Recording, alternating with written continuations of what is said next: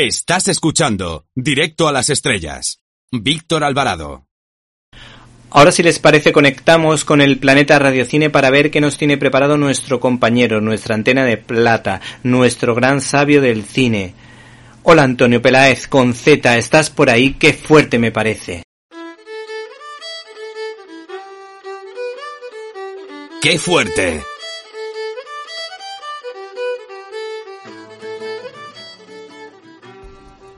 Billy Wilkerson, dicho así un poco casi como para los amigos. William Wilkerson II, en realidad. Que el primer William Wilkerson, que ya era tremendo, fue su padre. Y el tercero, que ha sido el que realmente firmó una eh, columna mm, en el Hollywood Reporter pidiendo perdón por la lista negra. El tercero, como digo, pues es el hijo del que vamos a hablar y es el tercero el que hizo la biografía del segundo, William Wilkerson. ¡Qué misterio! No, ningún misterio, vamos a resolverlo todo. ¿Dónde? En directo a las estrellas directísimos con Víctor Alvarado, más Víctor Alvarado y veraniego que nunca. Claro que sí, ese es el que queremos, Víctor Alvarado, pero el que os está hablando es uno al que mm, queremos casi más. ¿Y por qué lo queremos? Bueno, yo lo quiero porque soy yo. Pues porque se llama Antonio y porque se apellida Peláez. Y está entre radiocine y déjate de historias. William Wilkerson. William Richard Wilkerson, nacido el 29 de septiembre de 1890 en Nashville. Hijo de un padre, este señor era jugador, bebedor de todo, llegó a ganarse incluso algún cine, algún espacio físico donde se proyectan las películas, ¿vale? Alguna sala de cine. Y llegó a tener una fábrica también, no, más que una fábrica era, quito, un, una hacienda tremenda para cultivar y lo perdía todo, con las cartas. Ay, las cartas es lo que dejó en herencia al hijo, porque la madre lo llevaba fatal el tema de las cartas y cuando el hijo se dio cuenta de llevar las cartas, incluso perdió esta señora hasta su fe. ¿Qué es lo que pasa con William Wilkerson? Bueno, pues eh, como estudiante él no fue, siempre dijo como que los libros que eran aburridos, que eran una cosa útil. Qué cosas, qué cosas. Y, en fin, eh, llegó a tener hasta seis mujeres. Él siempre se fue buscando un poco la vida. Pero, por resumir un poco, que no tenemos todos sus 70 años para hablar de, él, después de que su primera mujer le dejara, hizo un viaje por Europa y recabó en España. Fijaos, España estamos hablando pues más o menos de los años, eh, los 20, una cosa así, ¿no? Los 20 y pico.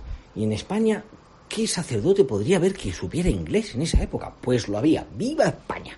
Bueno, pues él que siempre tuvo una cierta referencia por la religión, aunque en casa su hijo nunca vio eh, con los religiosos, imágenes religiosas, ¿vale? Quizá eh, era la culpa que le perseguía. Bueno, pues eh, fue ahí a hablar con un sacerdote, casi como una confesión, a decir, padre, mire, estoy desesperado, no veo que esto, que vaya a salir, no veo sentido a mi vida, tal, tal, tal. Bueno, pues todo esto en inglés, claro. Y el eh, sacerdote le dijo, no te preocupes, que Dios siempre encuentra el camino, siempre hay milagro. No le creyó, se fue para París y cuando vio París dijo, ah, esto es lo que decía el sacerdote.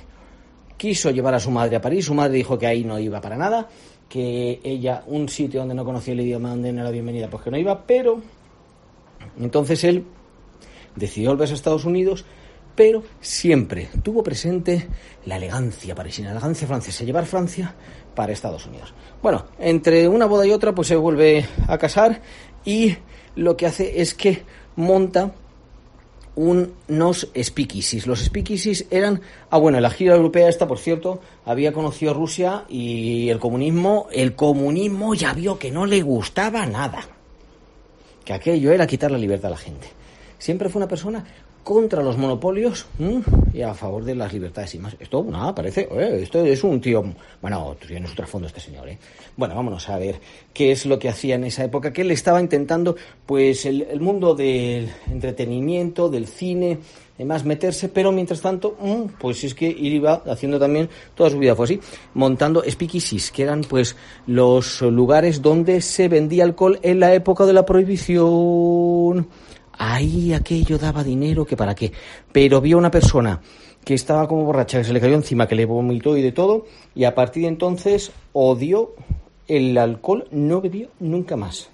¿A qué se enganchó? a la Coca-Cola. Llegaba a tomar 25 Coca-Colas al día. El camión que iba a repartir a los bares también iba a su casa a dejar un montón ahí de cajas de estas de los, de los bares. Eh, incluso en Berlín, una vez que no había Coca-Cola, cogió un taxi, 9 dólares que se gastó para coger, llegar a una Coca-Cola. Bueno, estábamos en la época de la prohibición, donde él también había conseguido un, un cine, a través de un amigo suyo, dijo, oye, tengo esto un cine, ¿qué hago con ello? vamos para allá. En New Jersey gestionando una sala, una sala que puso a todo trapo, con el lujo, con calidad de materiales, que era algo que siempre fue, uy, qué de cosas nos quedan y qué tiempo más corto, que siempre fue una de sus señas de identidad, ¿no? El lujo, la calidad, la atracción. Bueno, pues año 1900 bueno, me estoy remontando, en 1918 estuvo lo de la gripe española que se murió y todo el mundo en el cine. En fin, él se fue recuperando y monta los speakeasies, pero a partir de ahí tiene sobornada toda la policía y demás y cuando hay un momento en el que le empiezan a cerrar todos los locales y encima el día antes del crack del 29 invierte casi todo su dinero en bolsa por consejo de un amigo, menudo amigo, pues dice vámonos, le dice a su mujer vámonos su mujer y su madre se van con coche, se va parando dos por tres, pero se van a Hollywood. Con el tiempo terminaría pagando la deuda, una deuda que tuvo tremenda también con la mafia, porque este tuvo contactos con la mafia por todos lados. Hollywood, clave de lo que realiza una vez que llega allí. Pues se hace amigo de Joe Schenk, que era el director entonces de la Fox, y de el eh, guapo Rosselli, Johnny Rosselli, mafioso tremendo, pero amigo suyo que le defendió y por el que fue hasta la cárcel por Billy Wilkerson.